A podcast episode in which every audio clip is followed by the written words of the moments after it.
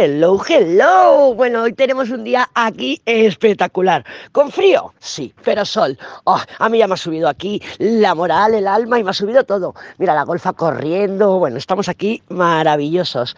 No hace mucho que me he despertado, estaba esperando que me llegara la cafetera porque desde el jueves que no tomo café. Mi organismo está resentido. Pero bueno, estoy esperando que me llegue mi cafetera nueva y bueno, es que me he vuelto adicta al café de Starbucks. ¿Qué tenemos? Ay, sí, por favor, todos los planetas directos. Ya podemos decir que sí, que oficialmente están todos los planetas directos. Es cierto que Marte todavía está estacionario. Creo que termina estación esta semana. Mercurio ya ha terminado estación, ya está cogiendo carrerilla y por fin se está separando de esa inconjunción que hemos tenido la semana pasada entre Mercurio en Capricornio en el grado 8 y Marte estacionario también, bueno, los dos estacionarios, Marte en Géminis en la casa de Mercurio en el grado 8. Las inconjunciones se sienten como incómodas, entonces, como tanto como Mercurio y tanto como Géminis, que es donde está Marte, em, son comunicativos, son energías comunicativas, pues sí que hemos podido estar viendo estos días atrás, que a lo mejor pues las comunicaciones iban a vías muertas o que no, no, no terminaban de concretarse, falta información. Pues esta semana, ya que Mercurio está cogiendo la carrerilla y creando esa separación de o sea, se está alejando del grado 8, vamos a ver cómo las cosas empiezan a avanzar, sobre todo las comunicaciones, que es lo que nos importa, ¿no? Porque, bueno, quiero, necesito recibir información de mi abogado, o estoy esperando que el tormento me responda, o qué vamos a hacer por aquí o por allá, o con mi jefe o lo que sea, en cualquier tema. Claro, esto se ve bastante favorecido y apoyado por el Sol en sextil con Júpiter. Este aspectazo que se perfecciona mañana, mañana pasado, depende de dónde vivamos, no sé, ya sabes que, que la fecha exacta podemos mirarlo en la aplicación esa que siempre te comento, es el mejor aspecto de enero, ¿eh? porque luego a partir de ahora ya verás como a finales de esta semana y ya, bueno, finales de este mes y ya febrero van a empezar las cosas a coger carrerilla. Y venga, y venga, y venga, y venga, que es lo que queremos, ¿no? Al final, porque, madre mía, qué aburrimiento desde noviembre con los eclipses, que tanto que venga introspección, y venga esto por aquí, y venga esos cambios que te mueven al tu destino.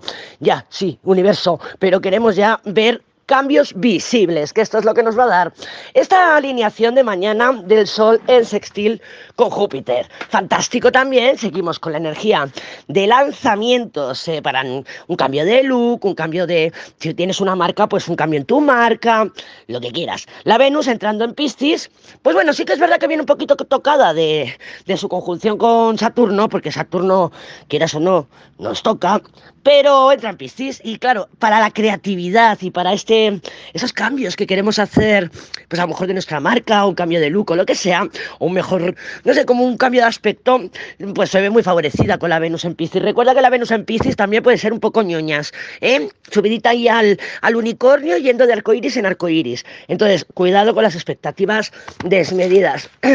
Esto me recuerda que ayer estuve viendo una serie, bueno, qué fantástico, me encanta que, veáis las series recomendadas y que me comentéis, ¿eh? Isabel, me ha encantado, que sí, que la que comentaba, no sé, fue en el semanal de, ayer, que mm, entre la fuerza y la papisa, y ahí hemos estado hablando, que es lo que a mí me encanta, estos feedbacks en donde podemos, pues eso, aprender las unas de las otras y todavía desarrollar mucho más, pues la información, el conocimiento y la sabiduría y los significados de los arcanos mayores, así que, fantástico. Bueno, pues ayer estuve viendo la de la de Mare of eh, East Town que está en HBO. No me sale el nombre, pero bueno, es así. Si quieres te pondré aquí el link o te lo voy a poner. Pero lo quiero lanzar como un reto, ¿vale? Lo quiero lanzar como un reto. Había pensado lanzar alguna serie o algún, alguna película cada mes y, digo, bueno, pues un mes para que te dé tiempo a verla. Claro, pues yo me, yo me hago maratones, pero a lo mejor tú no tienes tiempo, no te apetece, o no eres tan consumidora de, de audiovisuales como yo.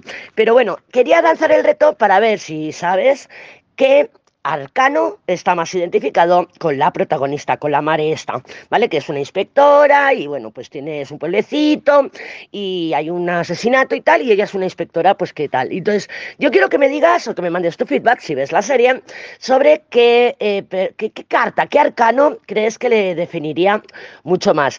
Y mientras estaba yo aquí viendo la serie y haciendo mis maquinaciones, se me, pues entonces se me ocurrió la película recomendada para la carta de la estrella o de la las estrellas. Espera, que se me ha caído una. Se nos ha caído la torre, what the fuck. ¿Vale? Entonces ya se me ocurrió. Además es fantástica, es una película que a mí me ha encantado, la he visto dos veces y creo que es muy estrellas. Es más, hasta el título se llama Ha nacido una estrella, que está la Lady Gaga. Tengo que mirar a ver en qué en qué, lo diré, en qué plataforma está, pero te lo voy a poner ahí en, la nueva sección, ¿vale? Por si le quieres echar un ojo. Ahora, cuidado, que la carta de las estrellas no es ella, es el protagonista. Y además que lo que yo creo que es una energía de las estrellas en todas sus manifestaciones. Entonces, también si te animas a verla, mándame tu feedback. Pero sí, podemos ver ahí esas estrellas de la belleza tan preciosa que tiene el protagonista, el arte, ¿no? Ese arte, la creatividad, el cómo generoso, cómo comparte y luego como le da a Drinky Drinky también, ¿eh? que fíjate que siempre te lo digo, que la carta de las estrellas es un arma de doble filo. Y creo que en esta película, que hasta el título tiene la estrella, es, ha nacido una estrella, creo que se ve muy bien reflejada la energía alta y baja de, la, de, las estrellas, del arcano de las estrellas. Ahí te dejo la información y ya me contarás. Que probablemente ya la habrás visto, porque es preciosa, ya te digo, yo me la he visto dos veces, unas lloreras, ¡ay, ay, ay! Pero bueno, también me gusta, ¿eh? también me gustan los dramas, pero con, con moderación. Prefiero las de investigación y las de asesinatos. Bueno, seguiremos, seguiremos hablando. Venga, no te cruces, yo tampoco. Vamos a ver, luego ya, a medida que vayamos haciendo los diarios, vamos a ir perfeccionando y hablando de los aspectos del cielo. Pero sí, ya los tenemos todos los planetas directos, así que a coger la carrerilla, súbete las mangas, arremángate los pantis astrales que echamos a andar. Que ya toca, ya toca. Vamos a ver qué cartitas tenemos para el día de hoy. No sé qué día es, 23, me parece. 23 de enero del 2023. Mira, tenemos un capicúa por ahí. Venga, a ver, déjame ver. Eso que estoy sin café, tengo el cerebro medio apagado. El mundo, el mundo, el mundo. Creo que también te puse una carta para el mundo, para una peli para el mundo, pero ya no me acuerdo. Creo que sí, pero bueno, ya lo tienes allí en, la, en, la, en esa sección. Vamos a ver, ¿qué tenemos aquí? El mundo. Sabemos que el mundo es una energía de liberación. Tiene también como unos toques o un aroma a la torre. Lo que pasa que, claro, la torre nos llega catapum chimpún y decimos, what the fuck ha pasado aquí? Esto si no lo vi venir, ¿no? O se me ha girado todo, un menudo terremoto y nos quedamos un poquito en shock. Que parece que haya, nos hayan dado un, un hachazo así por toda la cabeza, ¿no? Por detrás, ¡traca! Estoy en shock, como si metieran los dedos en el enchufe.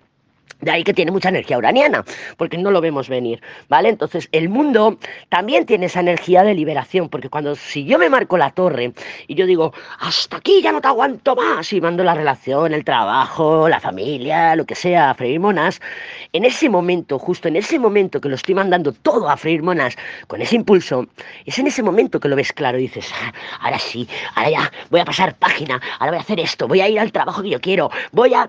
O sea, hay un instante en que ves la claridad de tu vida, porque podemos enlazarnos o, marcarnos una torre porque tenemos inseguridad, porque tenemos poca claridad y no la marcamos nosotros. Otra cosa es que te la marque la vida. Cuando te viene la vida ya digo catapuchipum, catapuchipum. Pero en ese instante vemos la luz.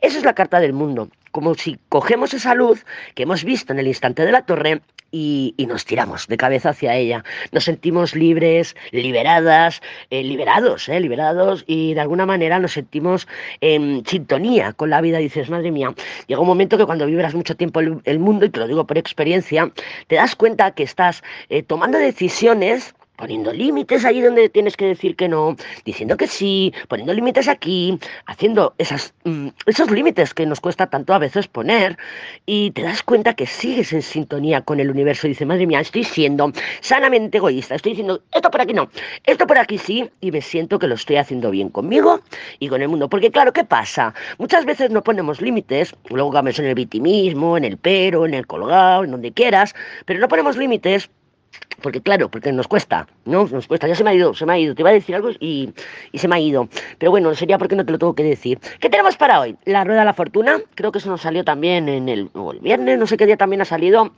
o, ah, no, le salió a Tauro, sí, que me escribió y me dijo, sí, sí que me, me, escucho Tauro. La rueda de la fortuna, la fuerza y la torre. Claro, esta torre viene muy bien aspectada. Tenemos una fuerza. Recuerda que la combinación de la fuerza con el mundo, por separado no, pero juntas, es una combinación de, eh, de destino, de, de, de se siente como destino, se siente como ¡ah! momento correcto, lugar adecuado. Pero claro, nos separa la torre.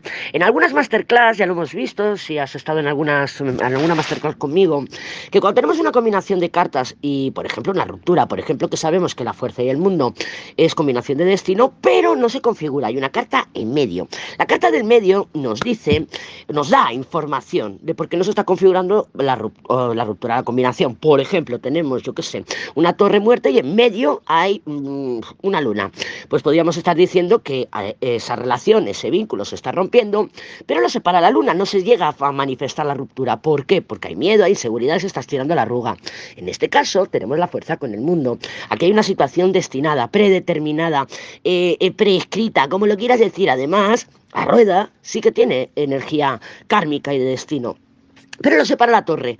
¿Qué podríamos decir aquí? Que por un, probablemente por un evento eh, inesperado, por un WTF que esto no lo vi venir, se va a, configurar esta, esta, lo diré, esta, hostia, Mercurio, Mercurio es la pata de café, esta, esta combinación de la fuerza con el mundo. Otra posibilidad es que no nos permitamos eh, llegar a ese, a ese grado de destino, a esa situación de destino, porque nos marquemos una torre, porque nos marquemos una torre. Lo que pasa es que yo la veo muy bien aspectada esta torre y creo que sí, que pueden haber sucesos, acontecimientos mm, que nos choquen. Por ejemplo, la fuerza.